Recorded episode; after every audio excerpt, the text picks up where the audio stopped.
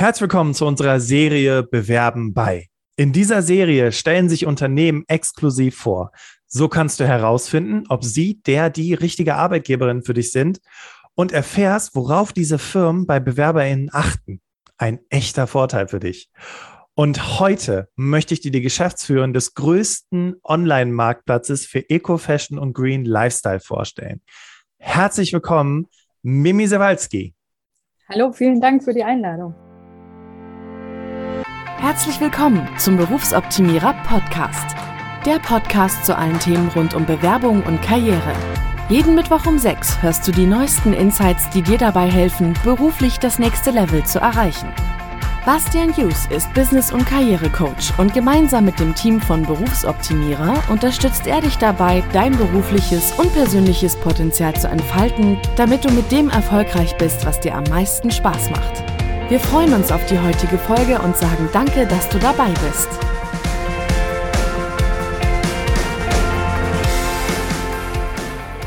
Herzlich willkommen, liebe Hörerinnen, liebe Hörer im Berufsoptimierer Podcast. Ich freue mich, dass du wieder dabei bist und heute haben wir wieder ein richtig tolles Unternehmen, was wir dir vorstellen wollen, denn in unserer Serie Bewerben bei haben wir nach Unternehmen recherchiert, die zu den Top-ArbeitgeberInnen Deutschlands zählen. Das heißt im Umkehrschluss, diese Unternehmen sind bei ihren Mitarbeitenden und Bewerbenden sehr beliebt, was diverse Arbeitgeberbewertungsportale wie kununu.de bestätigen.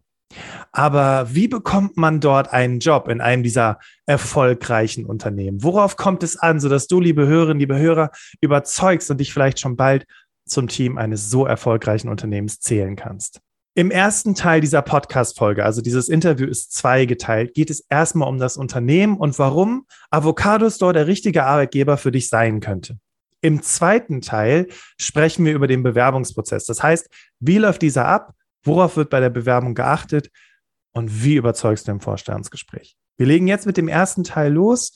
Und Mimi, geht's dir gut? Mir geht's super. Ach, das ist ja schön.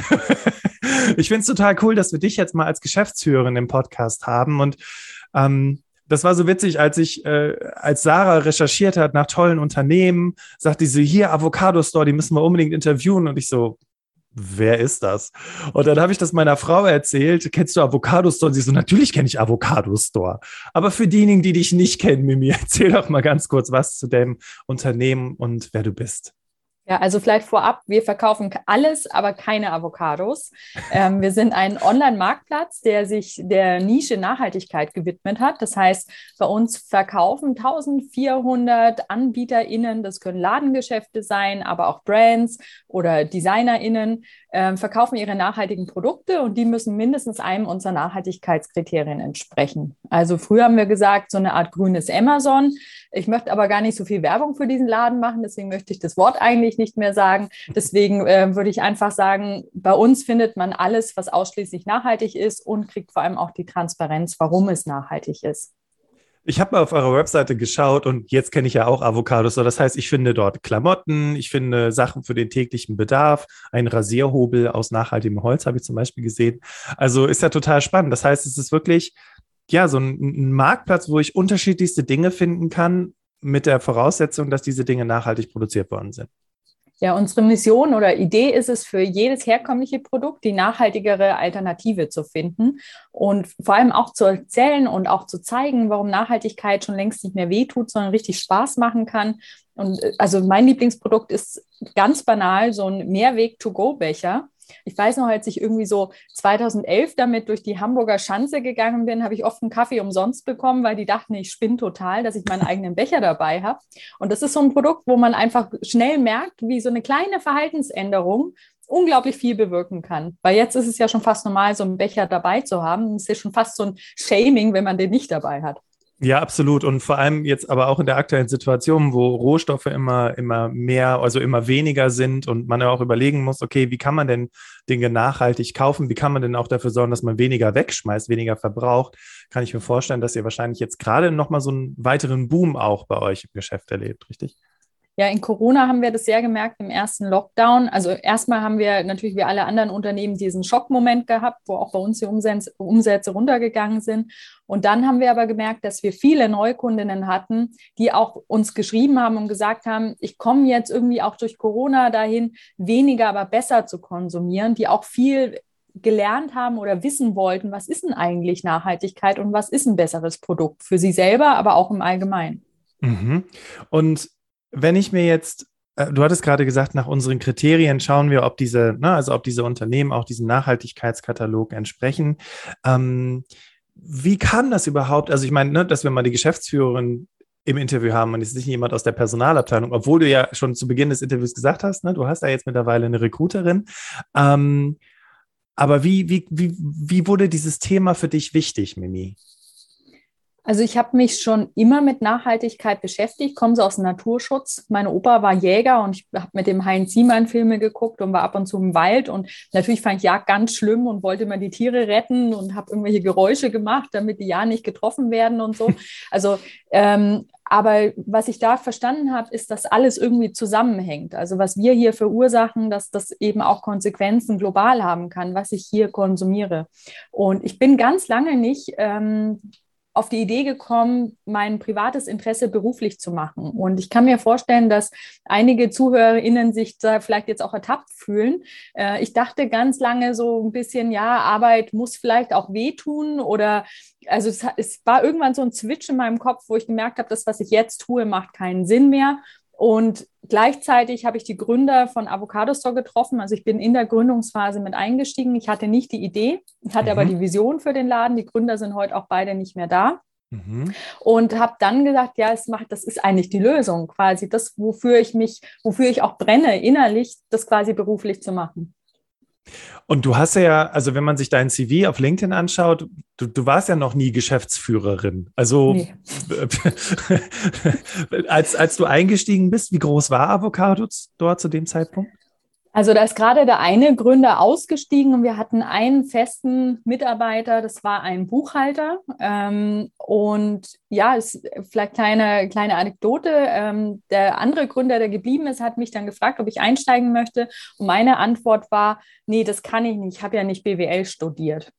Und äh, ich bin ihm bis heute ziemlich dankbar, dass er gesagt hat, wir bringen dich dahin und ich gebe dir noch einen Berater an die Seite. Und äh, ganz ehrlich, nach ja, so acht, zwölf Wochen habe ich gesagt, nee, den brauche ich jetzt auch nicht mehr, dann mache ich es jetzt. Also dieser, dieser Schubs ins kalte Wasser oder dieser Satz, man wächst mit seinen Aufgaben, ist auf jeden Fall was dran und ich habe einfach viel, viel, viel gelernt. Also bin quasi totale Quereinsteigerin und ich habe auch ein großes Herz für QuereinsteigerInnen.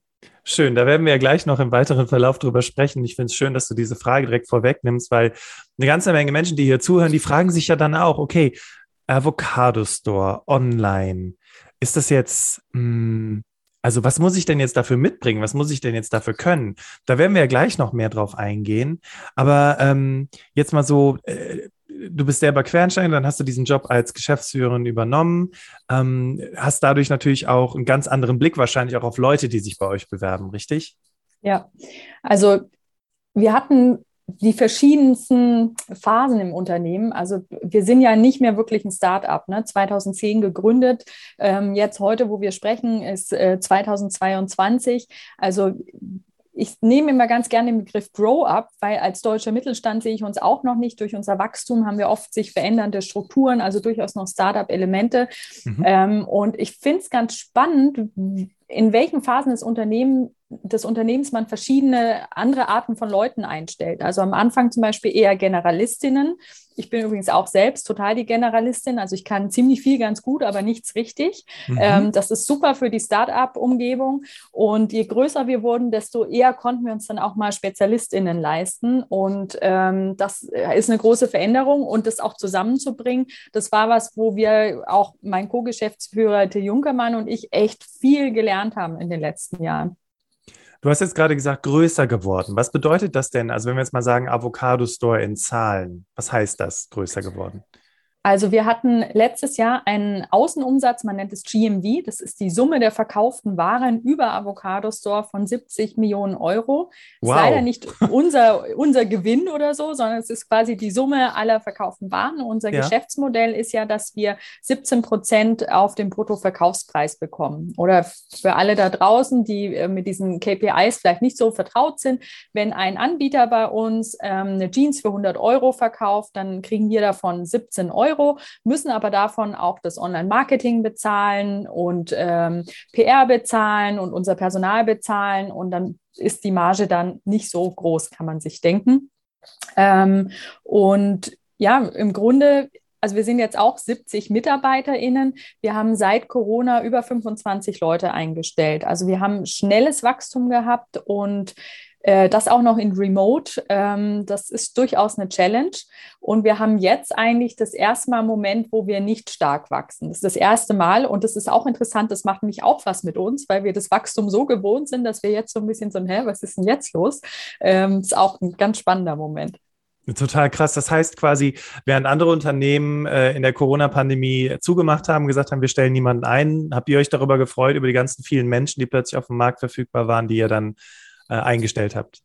Ja, auf jeden Fall. Und äh, ich fand es auch spannend, weil sich natürlich neue Chancen aufgetan haben. Wir hätten vor Corona niemanden eingestellt, der oder die gesagt hätte, ausschließlich Remote. Und wir haben, wie viele andere da draußen, halt auch gemerkt, dass Remote für uns auch als Gesamtunternehmen ganz gut funktioniert. Wir hatten vorher schon Homeoffice und sowas, aber dass wirklich alle so lange in Remote sind, äh, das hätten wir früher glaube ich, nicht so zugelassen, weil wir auch, äh, finde ich, als Unternehmen sehr familiär sind und jetzt hätte ich fast kuschelig gesagt, das klingt jetzt nicht so professionell, aber wir mögen uns einfach und wir sehen uns ja. auch einfach gerne und das, ähm, ja, und jetzt haben wir gemerkt, dass man aber die, diese Atmosphäre auch ganz gut digital hinbekommt und auch dieses Hybridmodell ab und zu mal ins Büro gehen und aber auch gleichzeitig diese Freiheit des Homeoffice zu haben, ähm, dass es für uns sehr gut funktioniert.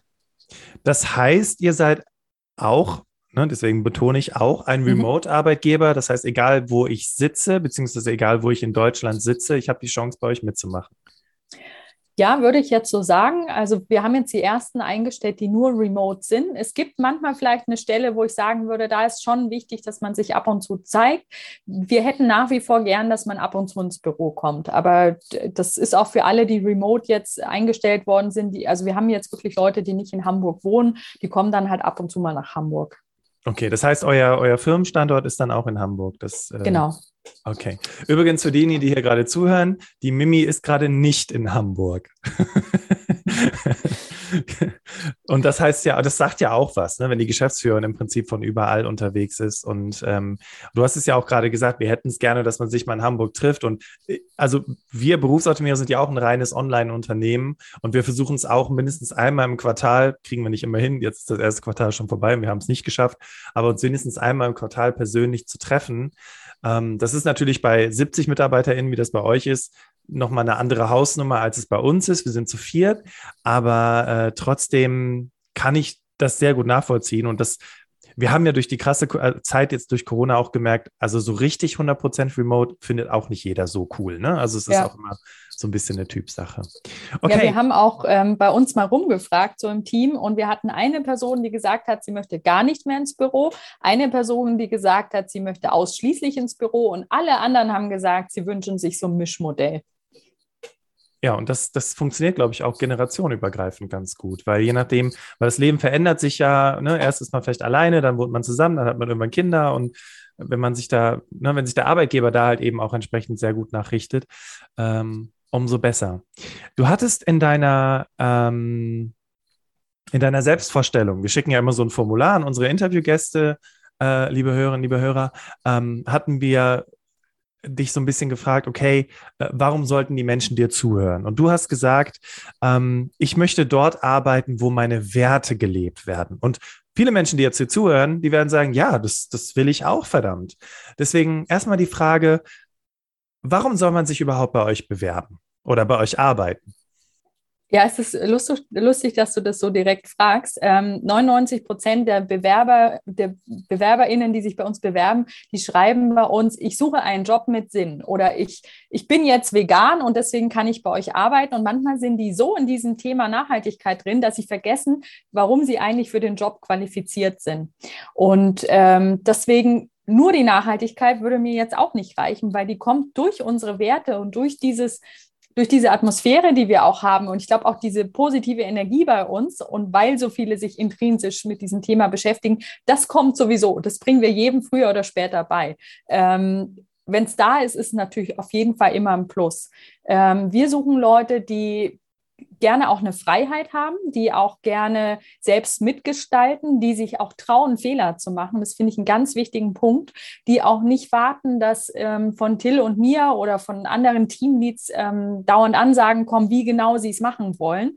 Wir stellen nämlich auch echt viele Leute ein in den letzten Jahren, eigentlich schon immer, wenn ich ehrlich bin, weil ich ja Quereinsteigerin bin, die die Sachen viel besser können als ich. Ja. Und das verwirrt aber auch manche Leute. Das finde ich ganz spannend, weil manche Leute dann auch, die wahnsinnig qualifiziert sind, immer noch fragen, ob sie es richtig machen. Also es ist ein sehr, sehr spannender Punkt. Deswegen, ähm, um deine Frage final zu beantworten, wir suchen Leute, die wirklich Bock haben, an dieser Sache Avocado Store zu arbeiten, die auch irgendwie da Feuer gefangen haben für dieses große Projekt. Okay. Ähm, gut, also Menschen, die Bock haben, das, das haben jetzt auch viele andere Unternehmen, auch große etablierte Unternehmen schon gesagt, das wollen ja alle Firmen irgendwie. Ähm, aber was steckt da konkret hinter? Was heißt denn dieses Bock haben? Zu was muss ich bereit sein, wenn ich bei euch arbeite, einem großen äh, Online-Handel für, für nachhaltige Produkte?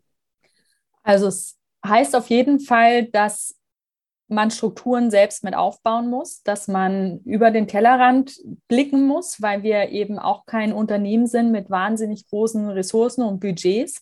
Das heißt, äh, gute Ideen müssen manchmal dann auch kreativ gelöst werden. Also die Idee ist dann nicht, wir kaufen das Tool XY, was so und so viel kostet, sondern manchmal muss man echt ein bisschen pragmatisch hemdsärmlich rangehen und auch sehr agil mitdenken. Das heißt, vielleicht mal was Kleines anfangen, gucken, ob es überhaupt fliegt und nicht gleich im perfektionistischen Wasserfallmodell das komplett durchdenken. Also okay. lieber, lieber die Vision haben und durch Fehler lernen und da langsam hinkommen und vielleicht auf verschiedene Szenarien denken, als äh, gleich so die perfekte Lösung zu haben. Das ist was, was ich gemerkt habe, was oft von Leuten mit viel Berufserfahrung, vor allem in größeren Unternehmen, dass das oft so gearbeitet wird. Es funktioniert, also das finde ich auch mega professionell, nicht falsch verstehen. Ähm, nur es funktioniert eben bei uns nicht so gut, weil wir eben nicht die Ressourcen eines Konzerns haben. Und äh, das bedeutet das zum einen und dass man eben immer wieder nicht nur überlegt, was ist E-Commerce, sondern auch diesen extra Schritt macht. Wir nennen das bei uns intern auch den Avocado Store Way. Und wir sind tatsächlich gerade auch sehr daran am Arbeiten zu überlegen, was heißt das denn eigentlich? Das heißt im Grunde, dass wir immer überlegen, okay, so machen es professionelle Unternehmen da draußen, professionelle E-Commercer, aber was genau heißt es für uns? Was müssen wir als Avocado Store auch anders tun? Also viel Raum für Kreativität auch. Extrem krass. Okay. Das heißt also, ähm, und das finde ich spannend. Also auf der einen Seite viel Raum für Kreativität. Also ich höre mir jetzt die ganzen, die ganzen Sinnsuchenden da draußen, die jubeln gerade und feiern dein Unternehmen. Auf der anderen Seite, und das ist ja häufig so ein bisschen das Problem bei Menschen, die sehr kreativ sind und sehr offen sind, ist das Thema Struktur. Das heißt, ähm, eine gewisse Struktur habt ihr, ja klar, ihr seid seit 2010 am Markt, aber ich muss mich auch ganz gut selber steuern können. Das heißt, irgendwie so ein bisschen so dieses Ding äh, Unternehmer in, im Unternehmen, wenn man so möchte, oder? Eine ganz also, gute Selbststeuerung zu haben. Ja, es, ähm, das trifft es ganz gut und auch so dieses, zu wissen, dass man äh, zwar zwei Chefs hat, also Till und mich als Geschäftsführer und wir haben auch noch einen CTO, ähm, der heißt Steen, äh, auch zu wissen, dass wir total die Sparringspartner sind. Also dass wir eben nicht nur voranmarschieren, sondern dass auch wir zu, zu jemandem hinkommen und sagen, hey, wie würdest du das lösen? Das finde ich sehr spannend, weil das manchmal Leute auch verwirrt, wenn der eigene Chef um Rat fragt äh, oder die, die Chefin und ähm, es ist sehr familiär, sehr auf Augenhöhe bei uns. Und gleichzeitig ist auch klar, dass im richtigen Moment Till, Sten und ich auch mal die Richtung angeben müssen, ne? weil wir 70 Leute sind. Okay, verstehe. Ähm, jetzt im Zusammenhang mit Werten. Ähm, was, was sind denn konkret deine oder eure Werte? Wofür steht denn Avocado Store? Also wir werden die erst noch mal wieder neu erarbeiten. Das machen wir immer wieder mal. Ich kann jetzt quasi den alten Stand mal so durchgeben, ähm, den ich aber jetzt vielleicht nicht so festsetzen würde, weil wie gesagt, wir gucken uns das gerade nochmal neu an. Ähm, was immer wieder bei uns auftaucht, ist ähm, Transparenz, ähm, auch das Thema Orientierung geben, ähm, Wissen, Professionalität, Pragmatismus. Freiheit ist ein wichtiger Wert bei uns wobei das natürlich auch Wörter sind, wo jeder jetzt vielleicht auch was anderes reininterpretiert. Deswegen sind die Werte natürlich jetzt nur so ein Anhaltspunkt. Ähm, wichtig ist, dass man dann als Team über diese Werte spricht und, und sagt, es ist so, wir haben so ein Beispiel bei uns im Büro, wenn wir sagen, ach, das ist jetzt in Südfrankreich. Also das heißt, ich sage, wir fahren nach Südfrankreich in Urlaub und jemand versteht dann vielleicht, ah, Nizza und jemand anders würde denken Marseille. Und mhm. so ähnlich ist es mit Werten. Es ist wahnsinnig wichtig, dann drüber zu reden, was steht hinter diesem Wert. Manchmal stehen hinter einem Wert noch andere Werte. Und natürlich der Werte über allem steht, ist Nachhaltigkeit oder unsere Mission für jedes herkömmliche Produkt eine nachhaltige Alternative finden. Das versuchen wir natürlich auch in unserem Handeln als, Unter als Unternehmen zu machen. Also äh, wir trennen natürlich den Müll oder äh, wir haben natürlich auch Ökostrom. Wir gucken natürlich auch auf, äh, wenn wir selbst Veranstaltungen machen, Weihnachtsfeste, was ist hier eine nachhaltige Alternative? Ähm, und da, das ist Arbeit auf jeden Fall, weil sich die Nachhaltigkeit ja auch dauernd verändert. Und ja, und da freue ich mich, dass der Wert von sehr vielen Leuten bei uns geteilt wird. Cool. Also, das hast du ja auch gerade schon gesagt, dass, dass das auch Menschen sind, nach denen ihr schaut. Ähm, du hast jetzt, also wir waren jetzt sehr schön bei diesem Punkt Werte und du hattest mhm. auch geschrieben, ich sehe vor allem eine zentrale Frage, nämlich die, wie wollen wir zusammenarbeiten? Also das, das Wie, sage ich jetzt mal aus Fakten orientiert, im Sinne von, wir sind remote aufgestellt, wir wollen uns ab und zu in Hamburg treffen. Aber was meinst du konkret mit dem, wie wollen wir zusammenarbeiten? Geht das auch wieder in Richtung Werte oder was steckt dahinter? Ja, ich glaube, es geht auch ähm, Richtung Werte. Das ist auch der Grund, warum wir da gerade arbeiten, weil sich das ja dauernd alles verändert mit Unternehmensgröße, das ist der eine Punkt, aber auch mit der Dynamik, die das Unternehmen an sich hat. Auch das Thema Nachhaltigkeit entwickelt sich weiter und natürlich auch ganz spannend, als wir angefangen haben, hatte bei uns noch keiner Kinder. Und jetzt haben wir natürlich auch Leute, die ähm, teilweise sogar drei Kinder haben ähm, und oder Leute, die jetzt ihr erstes Kind kriegen. Also auch wir als Unternehmen sind natürlich älter geworden und ähm, unsere äh, ja, wir, wir sind sehr divers als Unternehmen. Das heißt, wir haben äh, Leute, die sind auch älter als ich, also für alle da draußen. Ich werde dieses Jahr 42. Wir haben aber auch Leute, die schon die fünf da stehen haben. Und wir haben Leute, die kommen direkt aus dem Studium und fangen bei uns an. Und auch das so zusammenzukriegen, was bedeutet ein cooles Unternehmen zu sein für jeden Einzelnen bei uns und wie, wie, was ist der gemeinsame Nenner?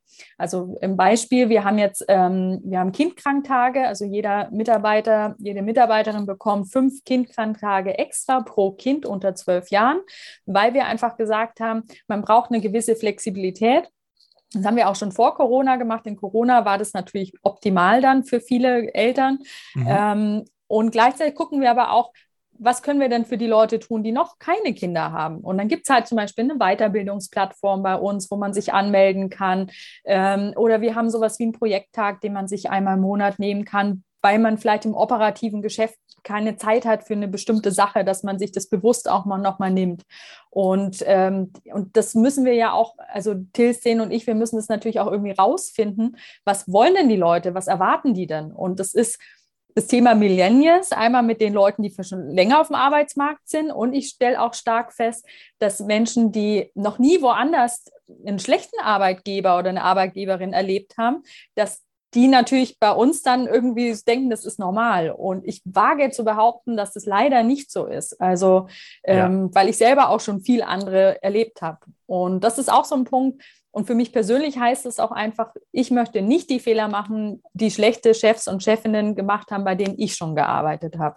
Ja, also das davon kann ich natürlich auch ein Liedchen singen. Das ist auch bei uns so. Äh, ich kann mir vorstellen, dass wenn jemand bei uns anfängt, der vorher noch nicht so wirklich in einem anderen Unternehmen gearbeitet hat äh, und dann denkt, das ist der, der Standard, so wird gearbeitet. Oh Gott. also die, die Person tut mir jetzt schon leid. Wobei vielleicht hat sie auch Glück und findet danach weiterhin tolle Unternehmen. Davon gehen wir ja aus.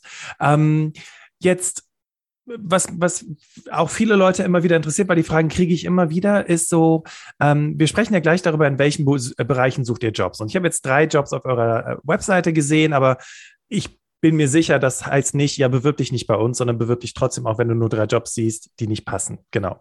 Da reden wir ja gleich drüber. Aber was sind denn aktuell, weil du hast gerade auch darüber gesprochen, äh, wir setzen uns viel mit der Frage auseinander, wie wollen wir arbeiten? Was sind denn aktuell eure größten Herausforderungen? Ich weiß gar nicht, wo ich anfangen soll. Es sind immer sehr viele parallel. Ähm, also also eine Herausforderung, die wir schon immer hatten, ist dieses Bottleneck-Entwicklung. Also äh, was viele nicht sehen von außen, ist, dass wir ja irgendwie auch eine Softwarebutze sind. Ne? Also wir machen ja nicht nur Nachhaltigkeit, sondern eine Online-E-Commerce-Plattform zu machen, die man selbst gebaut hat, bedeutet auch, dass man viele Leute in diesen Teams braucht, die technisch arbeiten. Ähm, und da haben wir jetzt momentan zwölf Leute und auch noch ein paar Freelancer am Start. Ähm, das wäre natürlich also auf dem Level, wo wir sind, da könnten wir locker 50 vertragen. Und es ist einmal schwer, diese Leute zu finden. Da haben wir natürlich einen Bonus, weil bei uns auch Leute sich dann bewerben, die sagen, ey, ihr macht für mich mehr Sinn als vielleicht ein anderer Online-Händler, weil ihr was Sinnvolleres macht. Ähm, aber es ist natürlich auch eine Budgetfrage. Also das heißt, wir können gar nicht so viel einstellen, wie wir bräuchten. Und das hat natürlich dann immer Auswirkungen auf alle kreativen Ideen, weil die müssen immer durch dieses Bottleneck Technologie. Ja. Ähm, dann ist eine andere Herausforderung mit 70 MitarbeiterInnen. Ähm, Till und ich haben die Einstellungen ziemlich alleine gemacht. Also wir hatten niemanden für HR quasi. Ähm, oder wir nennen es auch People and Culture. Ich finde auch HR eigentlich ein komisches Wort, weil ich Menschen als Ressourcen, das fühlt sich immer fies, komisch ne? an. Ja, ja, ja also deswegen, ich habe auch neulich mal gelesen, dass man vielleicht statt Human Resources Human Relations sagt. Das finde ich ein bisschen schöner. Dann kann man bei HR bleiben. Mhm. Also auf jeden Fall ähm, haben wir auch gemerkt bei 70 MitarbeiterInnen, wo es jetzt auch so mit Elternzeiten losgeht und, und äh, doch nochmal verlängern und Mutterschutz, dass wir das einfach auch alleine als Geschäftsführer gar nicht mehr schaffen, sondern dass wir Support brauchen. Das heißt, wir bauen da gerade ein kleines Team auf ähm, und haben auch noch eine externe Lohnbuchhaltung. Das, das ist auch eine Herausforderung, weil jetzt natürlich geht es darum, okay, was, was wollen wir denn, dass die da machen bei People and Culture? Was, was wollen wir denn da? Es soll ja nicht immer nur das Nötigste sein, irgendwie weiß ich nicht, die, die Bescheinigung rechtzeitig irgendwo einzureichen, sondern wir wollen da ja auch mehr als nachhaltiges Unternehmen. Also das ist ein spannender Prozess, würde ich jetzt gar nicht als Herausforderung, sondern als tolles Projekt sehen. Mhm. Ähm, und dann ist natürlich eine Herausforderung im richtigen Moment, wo die, ich vergleiche das immer mit einer Jeans, wenn man als Unternehmen stark wächst. Also kennt vielleicht äh, der oder die eine andere da draußen, man ahnt ja vielleicht, dass eine Jeans zu eng wird, aber man will es halt nicht so wahrhaben. Und da macht man halt erstmal so weiter, weil es geht ja noch, der Knopf geht ja noch zu und die Jeans ja. Ist ja, sieht ja immer noch ganz gut aus. Aber irgendwann ist dieser Tag da, wo der Knopf nicht mehr zugeht und spätestens dann muss man handeln. Und übertragen auf, auf Einstellungen heißt es bei uns, dass manchmal, wenn wir zu schnell irgendwo wachsen, dass wir denken, ach, das geht schon noch. Und dann merken wir, scheiße, jetzt gibt es doch, weil vielleicht doch jemand ausfällt oder weil es dann doch noch schneller geht, als wir es geahnt hätten. Und dann ist es natürlich schwierig, jemanden schnell einzustellen, ne? weil du brauchst ja schon immer zwei, drei, vier oder sogar ein halbes Jahr, je nach Kündigungsfristen, ähm, also die die BewerberInnen haben, bis die dann bei uns anfangen können. Und das ist schon manchmal eine Challenge, im richtigen Moment die Leute dann einzustellen. Ja, kann ich mir vorstellen, weil genau, also äh, weil du dann weil du diesen Ausfall ja irgendwie kompensieren musst. Und du willst ja auch nicht eines der Unternehmen sein, das äh, selbst im Jahr 2022 ein Riesenproblem sieht, wenn jemand äh, Kinder kriegt, also ne, wenn Menschen, ja. Leute Eltern werden, äh, sondern es ist ja eigentlich der ganz normale Gang der Dinge. Aber es gibt immer noch Unternehmen da draußen, die das total stresst. Und das heißt ja eigentlich nur, ja, schlechte Personalplanung, ne? So ja. aus der ja. Perspektive. Okay. Und auch nicht nur, nicht nur mit Elternzeit, sondern auch generell möchten wir halt auch nicht, dass Leute irgendwie verheizt werden. Also mhm. bei uns steht auch in den Verträgen drin, dass wir nicht möchten, dass mehr als 10 Prozent der Wochenarbeitszeit Überstunden gemacht werden, weil wir das wirklich nicht möchten, weil ich auch nicht dran glaube, weil ich es auch selber am eigenen Leib schon spüren müsste, musste, was das für die Energie bedeutet, wenn man zu viele Überstunden macht. Das macht was mit dem Kopf, das macht auch was mit der Motivation und vor allem auch mit der Kreativität. Und deswegen ähm, sehe ich es halt, wenn jemand zu viele Überstunden macht, eigentlich nie als Problem an, dass die, dass die Person hat. Ich würde da nie sagen, du arbeitest zu schlecht oder du musst dich besser optimieren, ähm, sondern im Grunde ist es meistens vor allem in einem wachsenden Unternehmen Strukturproblem, wo, wo die Geschäftsführung oder die Personalplanung dann sagen muss, okay, jetzt müssen wir hier was ändern, damit diese, damit diese Person eben nicht leiden muss und nicht verheizt wird. Also, und das ist uns da ganz wichtig, im richtigen Moment eben auch zu gucken, dass niemand da zu sehr in diesen Stress reinkommt. Ja, sehr cool. Also Finde ich sehr passend. Und weißt du, der Punkt ist, wie gesagt, auf eurer Webseite, man kann ja die Stellenanzeigen einsehen. Da war, glaube ich, was in Richtung äh, Development und ähm, da war was im Bereich Marketing, Online-Marketing, ich glaube, E-Mail-Marketing hatte ich gesehen mhm. und die Praktikumsstelle. Aber du hast ja schon gesagt, du bist ein Riesenfan von Quereinstieg. Deswegen lass uns vielleicht nicht über konkrete Jobs suchen, nach denen du mhm. suchst, mhm. sondern eher über das Thema Herausforderungen slash Pläne. Deswegen wäre jetzt meine letzte Frage anstatt, in welchen Bereichen sucht ihr Jobs, eher die Frage, was habt ihr in den nächsten drei bis fünf Jahren vor? Ne, weil mhm. sonst hören die Leute zu, die dann sagen, ach krass, das haben die vor, okay, da habe ich auf jeden Fall eine Kompetenz, da kann ich unterstützen.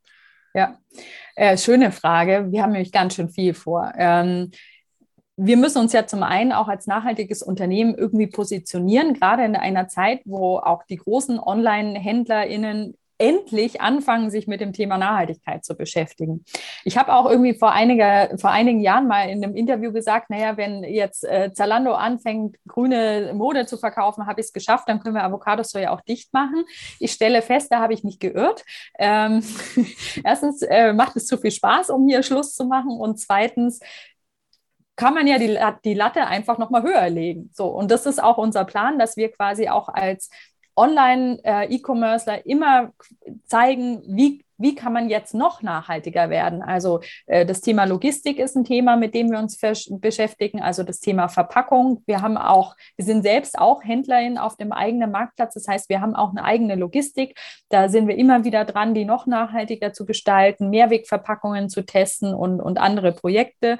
Dann natürlich das Thema Nachhaltigkeit ist auch lustig. Viele nachhaltige Unternehmen, die intrinsisch nachhaltig gegründet wurden, haben niemanden, der verantwortlich ist für Nachhaltigkeit. Ähm, es finde ich, also es ist mir auch erst vor ein paar Jahren mal aufgefallen, dass das so ist, ähm, weil sich ja eben jeder verantwortlich fühlt. Ja. Und weil es ja quasi schon so in den Grundpfeilern drinsteht. Und auch da haben wir jetzt äh, gerade jemanden ähm, ja noch nicht eingestellt, aber wir sind dabei ähm, und wollen da auch einen Bereich aufbauen, der auch mit unseren AnbieterInnen mehr ins Sparing geht zum Thema Nachhaltigkeit, weil als Marktplatz haben wir dann natürlich einen tollen Skalierungseffekt, aber auch intern immer zu gucken, was brauchen wir, äh, was können wir noch besser machen, wie können wir die Latte noch höher legen. Auch unsere Kriterien, unsere Produkte, also da ist viel Entwicklung, da müssen wir auch immer wieder dranbleiben. Und das ist jetzt auch so groß geworden, dass wir das eben nicht oder ich als Geschäftsführerin, ähm, die das Thema bisher auf dem Tisch hatte, eben nicht nebenbei machen kann. Mhm. Ähm, dann ist natürlich auch ein, ähm, ein ganz großes Thema, äh, das alles zum Thema Technik, also ähm, Development. Das heißt, da wollen wir viel zum Thema äh, UX machen, das heißt, es soll sowohl für unsere B2C-Kundinnen, also ähm, alle Verbraucherinnen, alle Konsumentinnen, ähm, mehr Spaß machen, bei uns einzukaufen. Man soll besser finden, was man eigentlich sucht, auch im, im Sinne der Nachhaltigkeitskriterien. Und es gilt aber auch für unsere B2B-Kunden, unsere AnbieterInnen. Das heißt, es ist momentan noch sehr viel so manuell. Das heißt, wir wollen mehr Schnittstellen bieten. Wir wollen es da auch alles ein bisschen einfacher und mehr State of the Art machen. Und das sind, glaube ich, jetzt so die größten Baustellen. Eine Sache vielleicht noch, weil ich glaube, das ist für viele ein spannender äh, Job oder interessant, das ganze Thema Content. Wir sehen uns nicht nur als Plattform, die verkauft, ähm, weil eigentlich ist ja der beste Konsum der, der nicht stattfindet. Das klingt jetzt vielleicht paradox, wenn man das von der Geschäftsführung eines Online-Marktplatzes hört. Ja. Ähm, aber ich glaube da wirklich dran, wir wollen die Leute dahin kriegen, in diesem Prozess der Nachhaltigkeit einfach auch ein bisschen zu lernen, wie erkenne ich was für mich selbst, weil ich glaube auch nämlich auch, es ist sehr subjektiv, was für den Einzelnen Nachhaltigkeit bedeutet, ähm, da auch für sich selber was mitzunehmen und zu lernen, was, wie, wie kann ich rausfinden, was für mich Nachhaltigkeit bedeutet, so dass ich weniger, aber besser kaufen kann. Und dafür brauchen wir natürlich Content und weil wir online stattfinden, ist es natürlich Online-Content, das heißt Topic Pages oder auch Social Media. Das sind definitiv Bereiche, Bewegtbild vielleicht vielleicht auch, wir wollen mehr Videos machen, ähm, wo wir sagen, da brauchen wir auf jeden Fall in Zukunft Unterstützung. Hat dir diese Folge gefallen? Dann höre jetzt Teil 2 des Interviews, in dem wir noch näher auf das Thema eingehen und dir alles Wissenswerte mit auf den Weg geben. Wähle dazu einfach in deiner Podcast-App oder in deinem Browser den zweiten Teil des Interviews aus.